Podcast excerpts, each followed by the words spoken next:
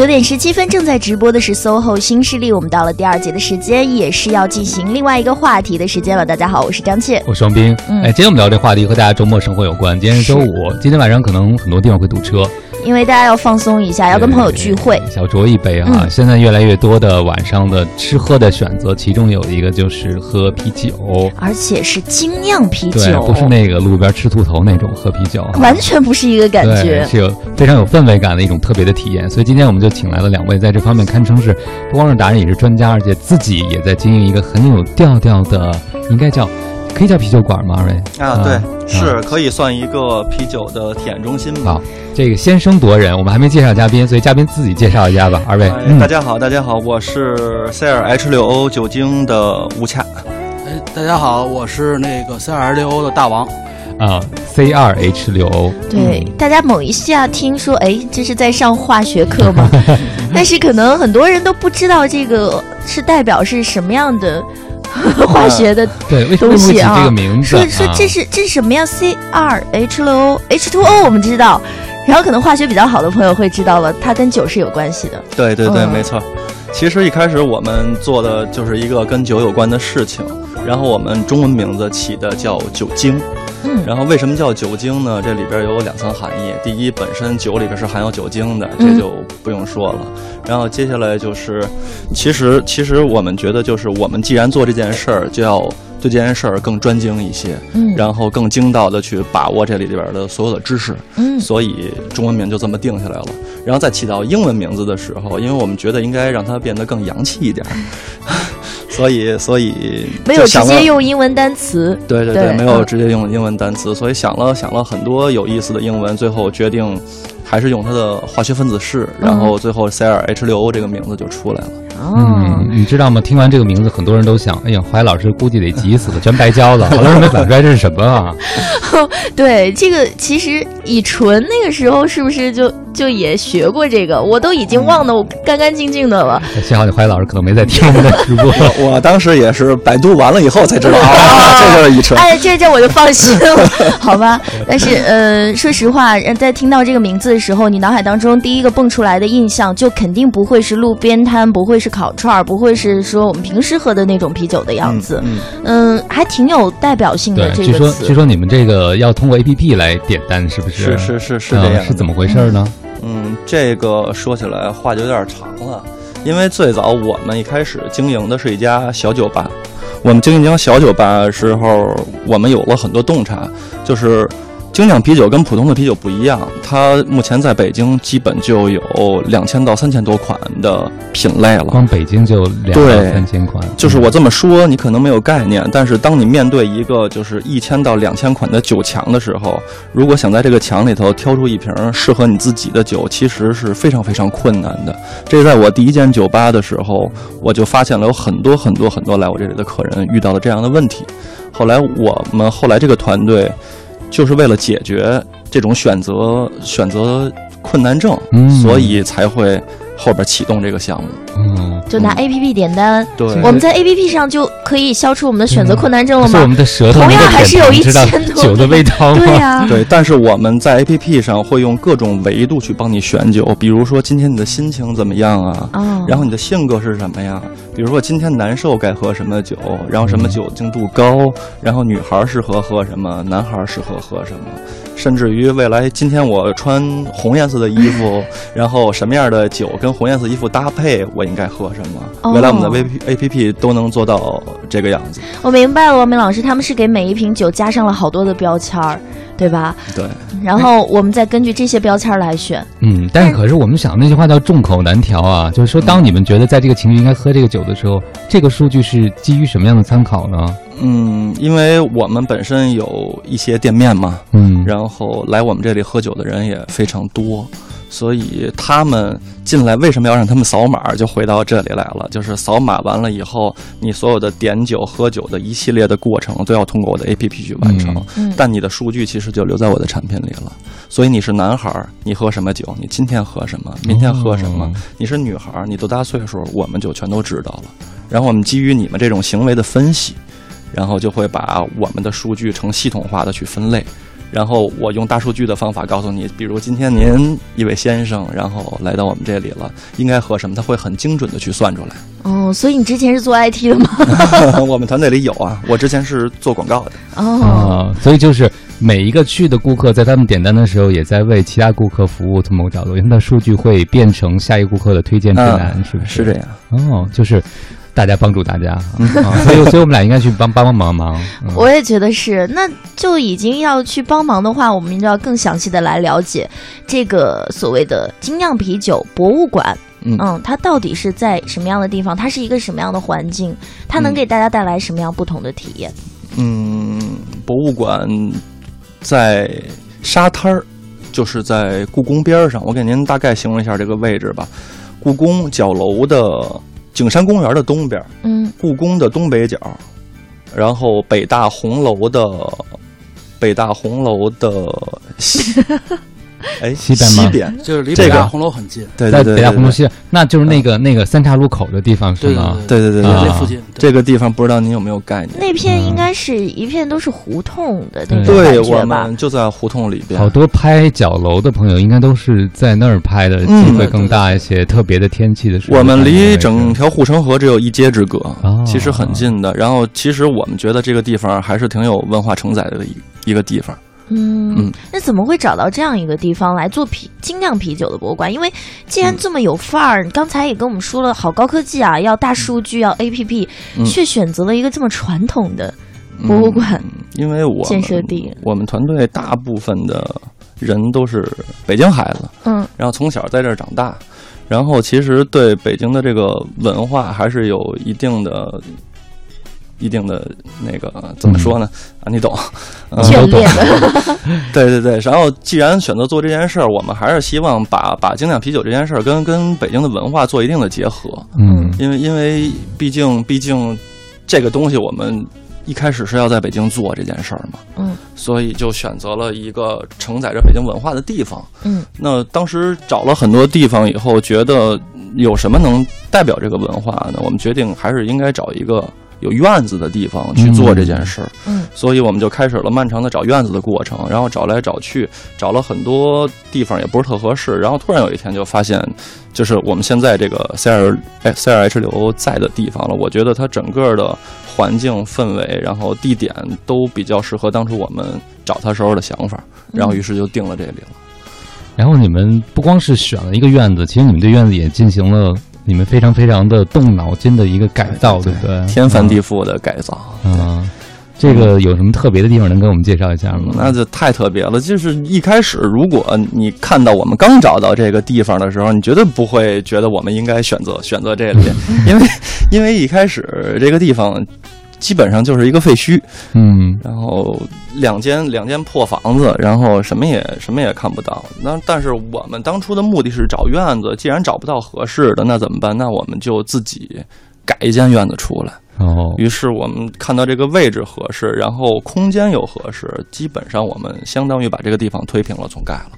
总盖了一间嗯啊，但是你们的设计师挺逗的，是不是？嗯嗯还嗯嗯挺有渊源的，因为前一阵在微信上特别流传的那个孤独图书馆哦在秦皇岛，是，嗯然后是孤独图书馆的建筑设计师来啊帮你们设计的。是是是，对所以孤独吗？那是一个好朋友。啊，就在在找他之前，其实我我们本来以为装修是一件特别简单的事儿，然后我我们还觉，因为自己本身是干干设计的嘛，然后啊觉得啊装修自己搞定它应该没有问题吧，然后。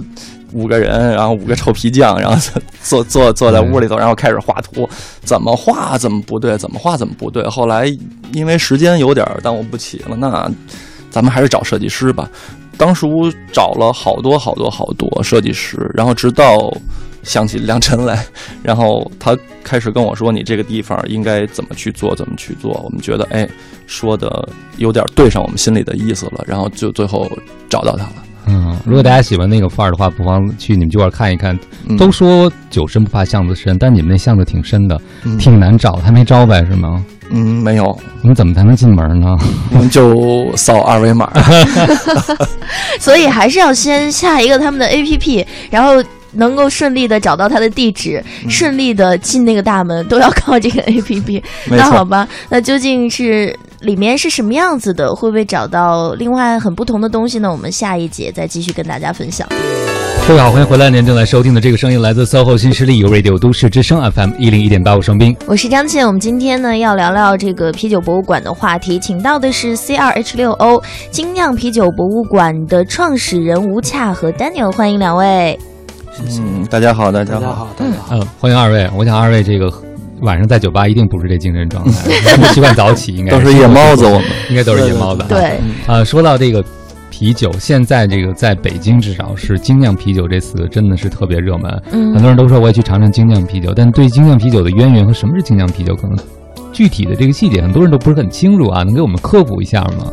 其实是这样，我觉得精酿它是一个外来的一个词汇，嗯就是说美国定义的这个 craft beer，那么其实它原意就是手工啤酒。手工啤对酒，，然后我们国内的那些早期的接触精酿啤酒的一些业内的那个人士，然后他们就重新的把这个词转化了一下，啊，定义一个所谓精酿更准确，就是呃精心酿造的啤酒。哦咱直译的话，嗯表面字面意思就是这个意思了。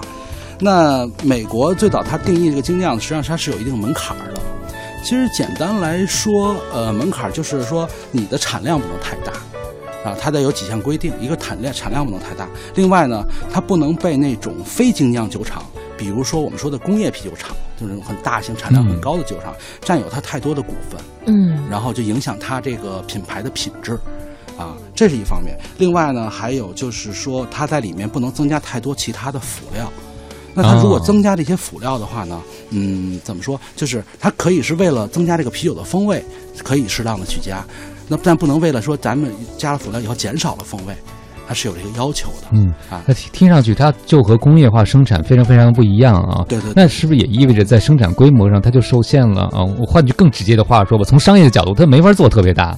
呃，对，其实我曾经就是说自己去理解精酿的这个概念呢，我是觉得，呃，精酿啤酒呢，呃，我说过它是属于一种情怀型的产品，嗯就是所谓的情怀，就是呃有一个特别核心的词，我觉得特别准确。咱不说那些客观条件，就是说它一定是追求品质最大化，而不是追求利益最大化。嗯如果利益的这件事情被放大的话，它一定会有所选择去降低品质等等里头一些因素啊。嗯，而且我觉得它是这样的，就是它跟普通的啤酒不一样，它不是让你一件儿一件儿的那么喝的，嗯你可能去了一晚上就点一两瓶儿，然后就喝，而且都是嗯小瓶儿，没错。对吧？然后就喝完就完了，它不是让你一下子喝个痛快的那种东西。对对对，所以其实对顾客的审美有要求吗？其实也没有了，它的门槛也没有我们想象中那么高。嗯啊，呃，可以说就是呃，精酿，你说说低度的酒，说我们很容易入口的，然后很适合我们就平时畅饮的也有，然后同时也有一些相对高度的，可能我们在喝起来的时候要放慢它的速度等等，也是也有是这样的。嗯对，哎有特别高的，有特别低的。哎，其实我会觉得去了你们那儿可能会晕头转向，因为我们在看关于你们的介绍里面，比如说林林总总那些，除了 A P P 能帮助我们的顾客选择酒以外，我特想知道你们提供科普教育吗？因为有的时候我看啊，嗯那些喝酒的行家喝酒的时候写那些文字，哇，我觉得我白喝了，你知道吗？完全没有喝出来那么多东西。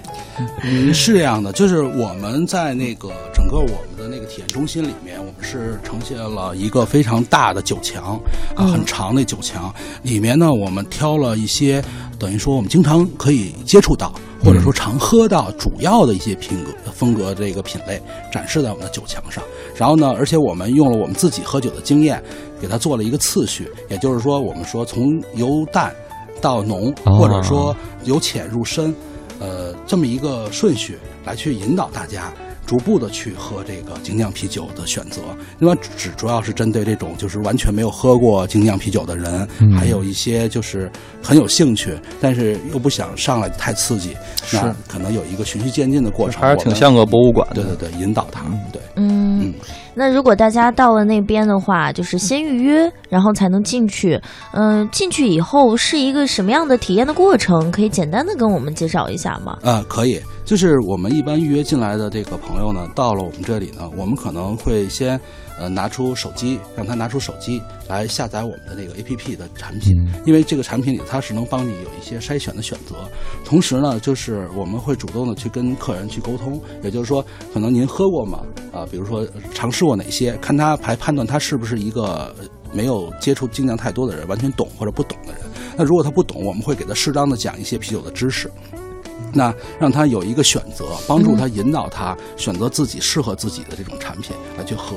这样的话，大家在喝酒的过程中能享受更多的乐趣，而不是说，哎，呃，我就认识几种，然后你就给我拿这几种，然后就喝。咱们就是到我们这种体验中心，我们希望大家喝起来，呃，是带有一些兴趣点嗯和乐趣在里面的，而不是咱们就是说常说的，就是一直咱们傻喝这种感觉。啊，那像我这种好奇心比较重的人，你们提供不提供那种每样来一点点，让我多尝几种的可能性呢？呃，一般这种的话，我们是提供那个酒头的这个扎啤的事业。就是我们会有生啤的那个酒头，那么我们也选择了一些主要的风格。那这些扎啤的那些风格呢，它是代表比较鲜明的那种特色的。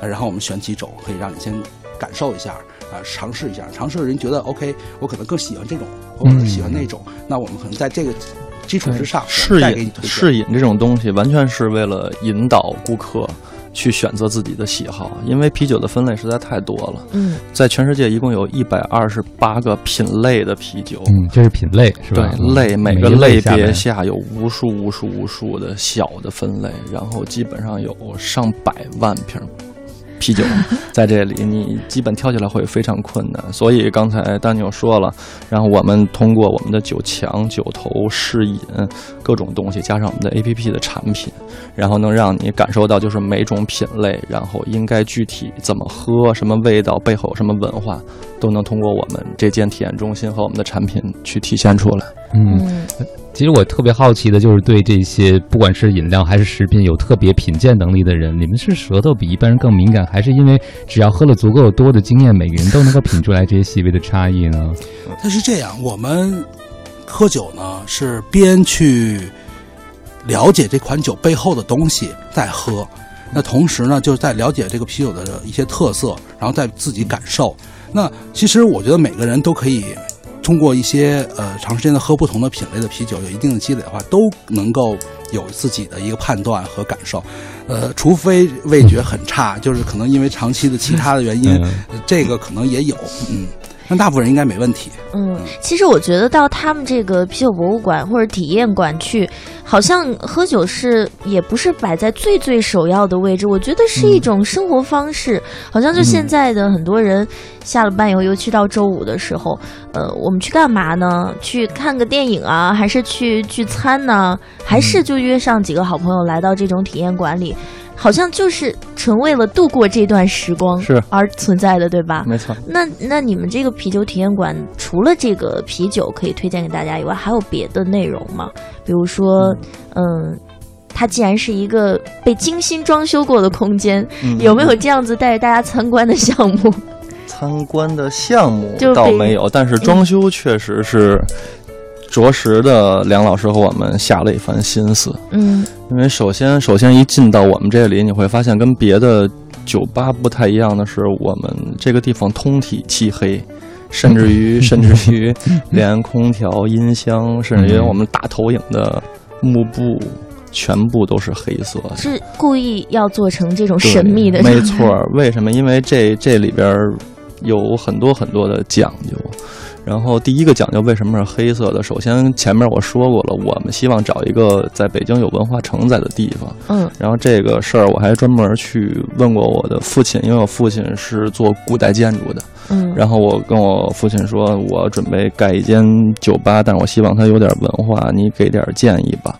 然后他说，那你可以把你的大门先刷成黑色的，因为你这个房子是安徽的建筑师盖的，因为他看了我的房顶，嗯他一下就能看出来。所以这个房子，他说应该是明朝时候的这种工匠的做法去做的，所以你应该把大门漆成黑色。我说为什么呢？因为他跟我说明朝的皇帝姓什么呀？我说姓朱啊。他嗯说对啊，说明朝的皇帝姓朱，朱是什么颜色？朱就是红色，红色，所以百姓要回避这个颜色的，所以不准用红色。所以，但是那又有朱门酒肉臭的意思，所以当时的老百姓都会把门漆成黑色，嗯，在明朝，哦所所以我我我建议你们把你们的门，因为你们这不是官宅，你们这就是民宅，嗯老百姓应该进的地方，你们也漆成黑色。我说。哦，是这样。然后基本上我跟梁琛沟通这件事儿了，梁琛说好啊，这个确实和文化。那既然大门是黑色，那干脆我们整体都把它设计成黑色吧。嗯然后他当时用了两个概念去跟我说，一个是时间的概念，一个是空间的概念。然后空间空间上就是，其实我们拆掉一间房子，把它变成院子了，然后你会发现，就是整个的屋子的空间跟这个院子的空间其实是百分之五十比百分之五十是一样的，所以它在屋子和院子之间，基本上用的全是是通天通地的透明的玻璃。哦，去把它隔开。嗯他跟我说，为什么屋子要都刷成黑色呢？黑色是最能吸收光线的，就是在中间有一面玻璃的情况下，你屋子是黑的话，那屋子就变成什么了？这片玻璃就变成一个镜子了。嗯然后这样这样就会有一个特别虚幻的感觉，就是你从屋子里看院子，就好像两个屋子一样。嗯你从院子里对着这面镜子看屋子，就好像嗯两个屋子一样。然后他们还给我们设计了一个特别特别特别长的吧台，有十好几米长的吧台。这个吧台妙处在哪儿？是整个从屋子里打通，直接通到院子里边去，穿过玻璃。所以你在屋子里透过这面镜子看这个吧台的时候，你会觉得这个吧台到底是倒影还是真的吧台，你会分不清楚。嗯。嗯，其实就是就是本嗯。来到这边来喝啤酒，就可能会喝的有一点晕晕的，然后再有这样一个空间，就完全是沉醉在里面放松自己了。没错没错。下一个想问的是不是说你们的玻璃上有防撞提示？